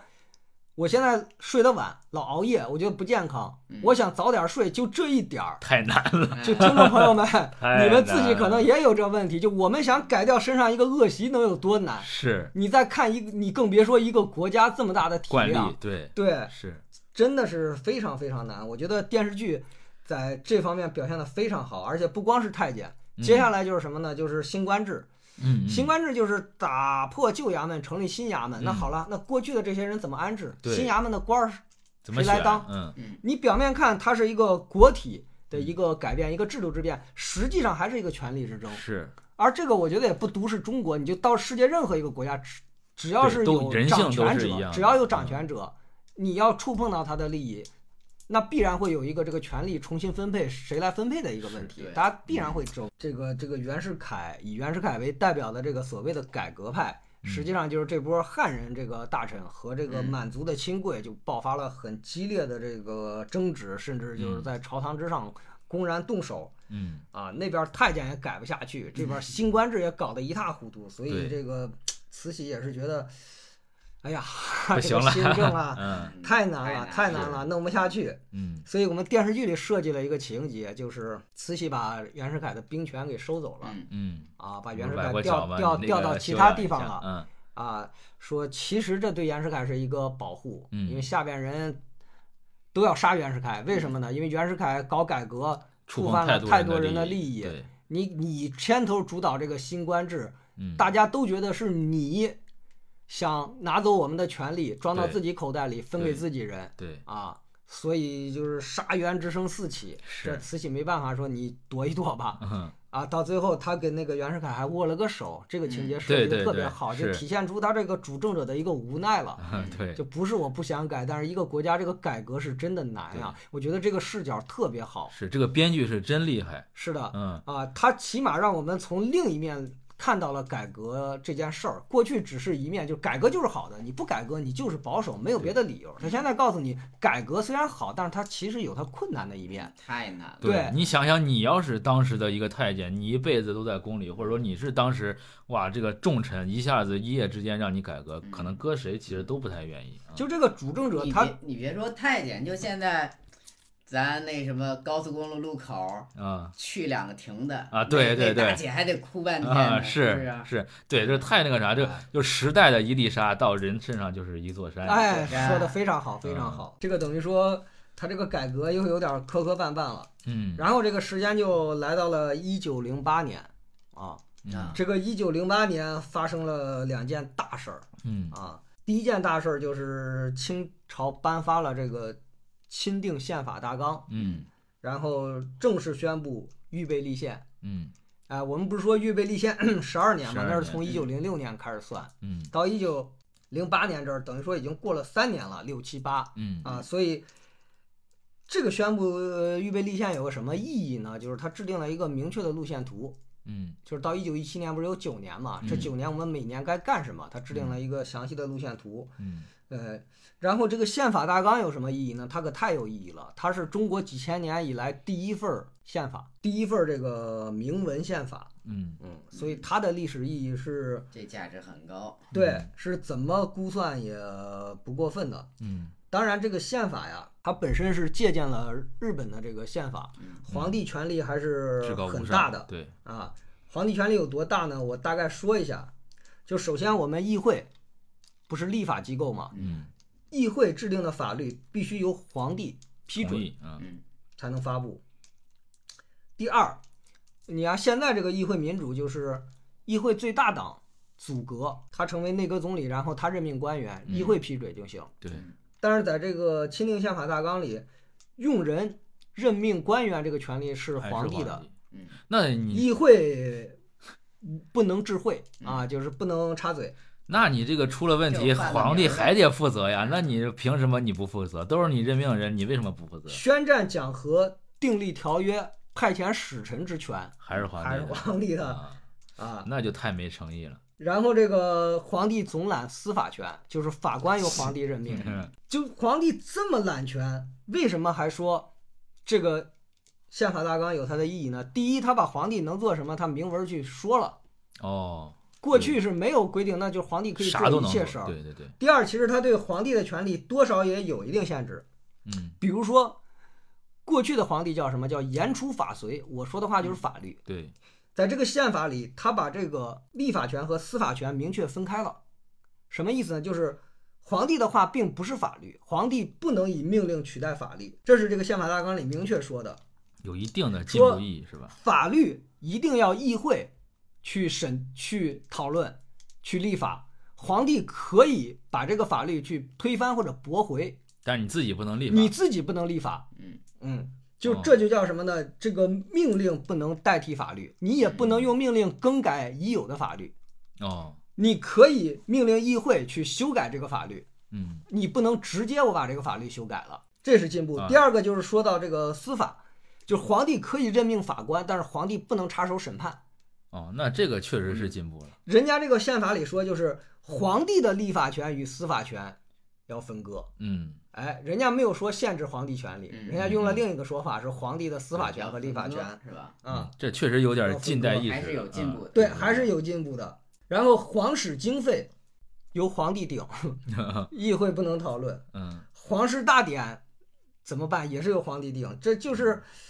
对吧？就是在嗯这我个们看来，其实挺反动的一对个就是所谓怎么宪法。嗯，就是，但是嗯但是你看啊，就是它进步和反动是跟过去比的。啊，也是它对过去也是这个德行，但是过去没有还没有议会对对对啊，对过去它还是这个权力比这个说的更大嗯，而且更是恐怖的是，它没有一个明文规定它有什么权利，嗯就意味着它对有无限权利。对你这个虽然说它权力很大，但是它权力有限了。对对，哎，我觉得这个就是这个《清确定实宪法是大纲》还是有意义，对还是有它的进步性的。是，我觉得你说怀疑清政府立宪的诚意，你看看宪法大纲你就知道他一定是想立宪的。嗯为什么呢？因为他都已经在这个宪法里给自己这么大的权利了，嗯说明他是真的他想立对宪。他确实是真他想如果搞这不想个，立宪，他给你定一部非常漂亮的宪法。然后我不知情不就行？对啦，对哎，对打啦，打力哎是吧所以你就从这个宪法来看，就是他确实对是，嗯，他确实是。但是就是说，他还是给人一种强烈的又当又立的感觉。嗯我又想揽权，然后我对又想万事一系，那不可能呀。你还是都是你任命的官员，还是你这个决定这个什么法律财政的话，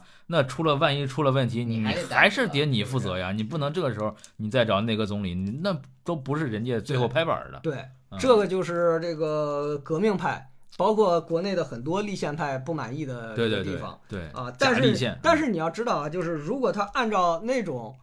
嗯，那种方式，就是把大权交给议会，那其实，在清政府内部，在这个尤其是在他对们皇室内也部，行不也有通很强大的是阻力。太我大刚的才阻说力了，就是对太监跟你闹事儿，你还顶不住呢，你别说这些王公贝勒、这些皇室大臣，嗯，所以这是一个妥协和折中的一个方案，你可以嗯认嗯为嗯就是尽可能照顾方方面面。也我觉是得吧改革就应该这样一步一步、一步一步，对就摸着石头过河嘛。啊啊，，对吧？你前面能踩，你再踩上去，嗯对对吧？然后走三步退两步也很 正常，那走三步退两步也往前进了一步嘛。对对对呃你政治其实就是一个妥协的也一是个过程嘛，对对吧？对哎你后期再发几个宪法修正案啥的也行，哎，对了，是吧哎对，啊了，你一点点改，是哎，你包括这个美国的这个宪法也好，英国也好，它也不是一上来就对尽对善对尽美的，嗯对吧？？嗯，哎，与时俱进，对，就是嗯英国现在的这个，它不是两院嘛？它上议院都有很多议员是这个君主直接任命的，对吧？嗯？是，呃，这个宪法还有一个意义就是它首次，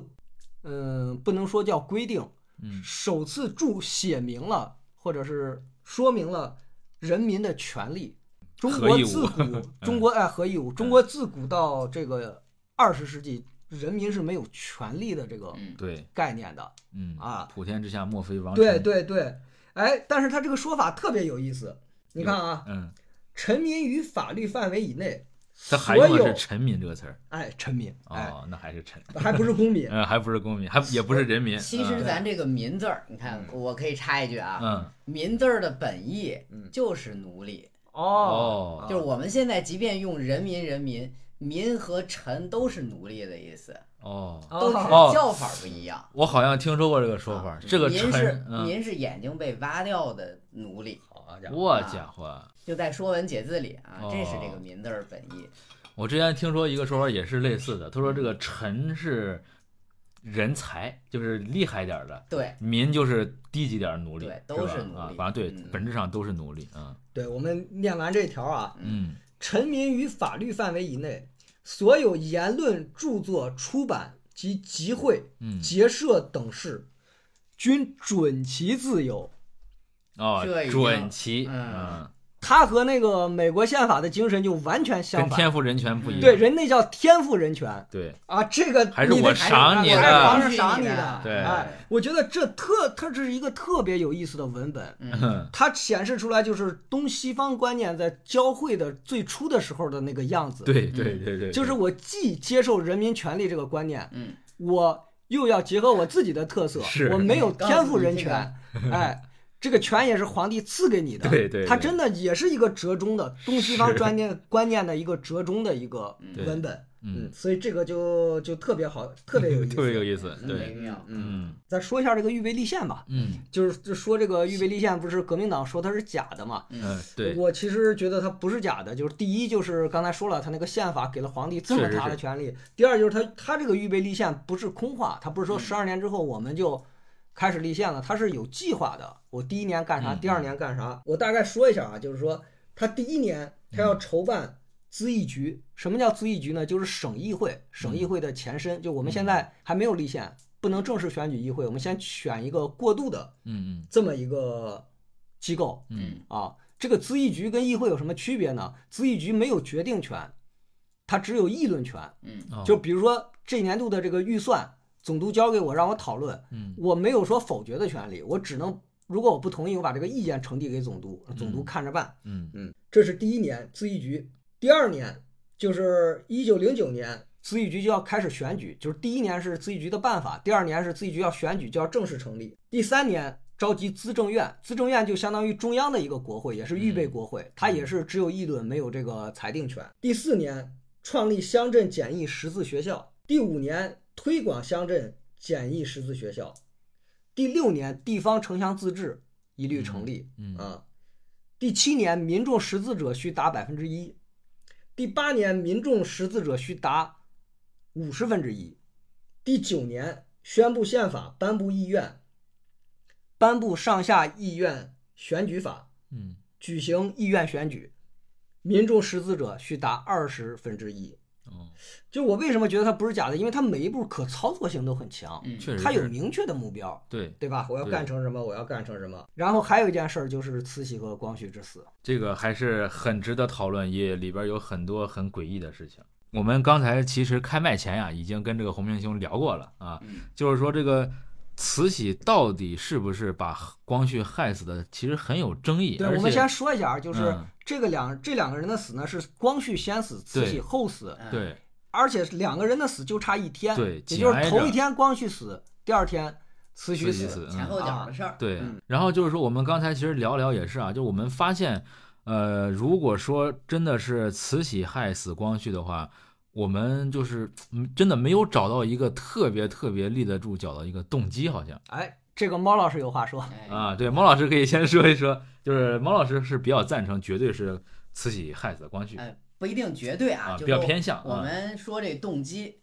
就是这位老人家老太太，嗯她为啥要软禁光绪？为了自己的权力欲望，嗯，对吧？对啊、她为啥要坑死光绪了？同样是为了自己死后同样享受这种权力带给自己的这种控制感和掌控感。但是光绪如果还活着，活在老太太后边儿了，老太太先死了，那自己死后嗯谁安排自己的身后事？那是光绪说了算呀。死后盖棺定论，谁给他定这论？哦，那得光绪给他定这调儿。哦这老太太到底是好人坏人，光绪说了算。哦，你对怕吧慈禧就是说呃，不是我怕，我觉得如果我是慈禧，咱换位思考一下啊，以一个这种掌控欲望对对这么对强的一人，嗯，他大概率是会考虑这条，怕这个嗯光绪翻案之类的。对，极有可能。拨乱反正，怕他。哎，嗯，那他为啥不早点把他毒死？为啥留到最后一刻呢？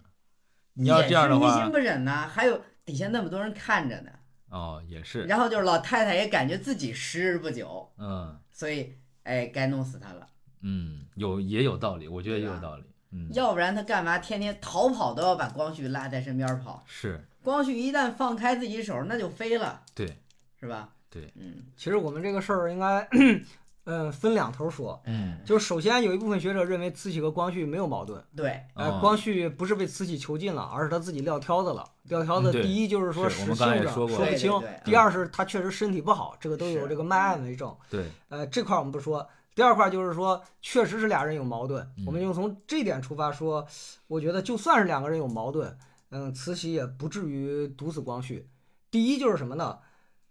呃，你说权力这块儿，我都死了，我没有什么权利，所谓的权利之念了。你至于嗯说是身后名这块儿，如果我是慈禧，我有把握光绪不会对我进行污名化。第一，嗯或者说你也可光以绪设置几个光权绪这呃限制个他，这个皇位是我传给他的，他是我挑选的。如果我是个混账王八蛋，他是什么？就是他嗯否定我，他会否定自己。对对对，第二，清朝是以孝治天下，我实际孝不孝是两回事儿。对你不我能带一头定要说，嗯，我一定要给别人我很孝的样子。就是家丑不可外扬，还是有这种观念在，对，有哎很重的这种，尤其是皇家之仇。对对啊，对尤其是高层他内知道部这之仇，个光绪他是不会乱说他的，是无论如何不能暴露在这个外人之是对前的。对对这对条是，嗯还有就是什么呢？生前光绪对慈禧的威胁其实更大，因为权力嘛，就是生前享受的是，嗯，啊。生前光绪还活着的时候，他有可能把慈禧的权力夺走，嗯嗯，夺走之后呢，慈禧会保持一个尊荣还在，嗯，就对给你无上荣耀，但是您靠边站。这个就是生前为什么慈禧那么提防光绪，就像你说的，他要把光绪带在身边儿嗯，嗯啊。也就是说，其实生前光绪对他是最危险的，对，在那个时候他都没有除掉光绪，死了我觉得更没更不必必要要除掉。这就是说了，就是说生前能让慈禧吃亏，是因为权力这个实实实在在的权利会被夺走，但是虚名这个东西，不管是慈禧生前还是慈禧死后，光绪是不敢碰的。而且这个东西对光绪来说没有好处，就你骂慈禧一顿，你又能你为了什么呀？你出一口气嗯嘛？你你看啊，你是一直以为只是虚名，对，那你仍然是以一个现代人的思想去审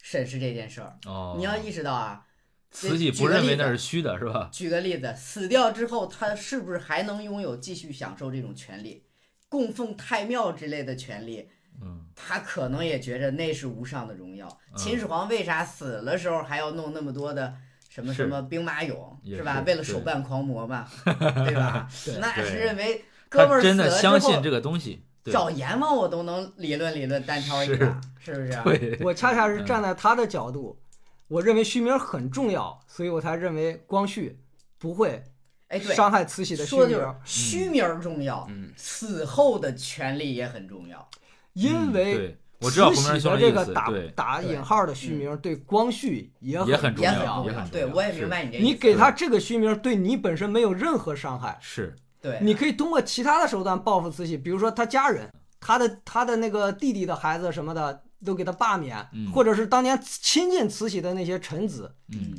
袁世凯啊什么的，你你应该惩治这些人。嗯，老太太的名儿一定要给她捧捧的有多高是多你高。这样自己才有合法性这对还是你，我觉得用明代好像有几个这个例子，比如说慈禧，假如说先死了，我给你安在哪儿，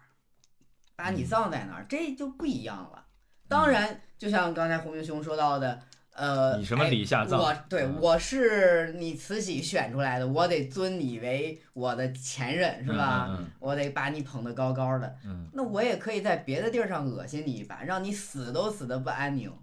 不啊，那你要说她担心这点，那我就要说第四点 了。她选的这个继承人是载沣，嗯载沣是对光绪的弟弟，他恶心你的话，你能控制住吗？就这个东西是没有办法控制的。大概率，不管是载沣也好，光绪也好，都不会对他死后怎么着。至于对有那么是一定概率，就是他死后要恶心我，那我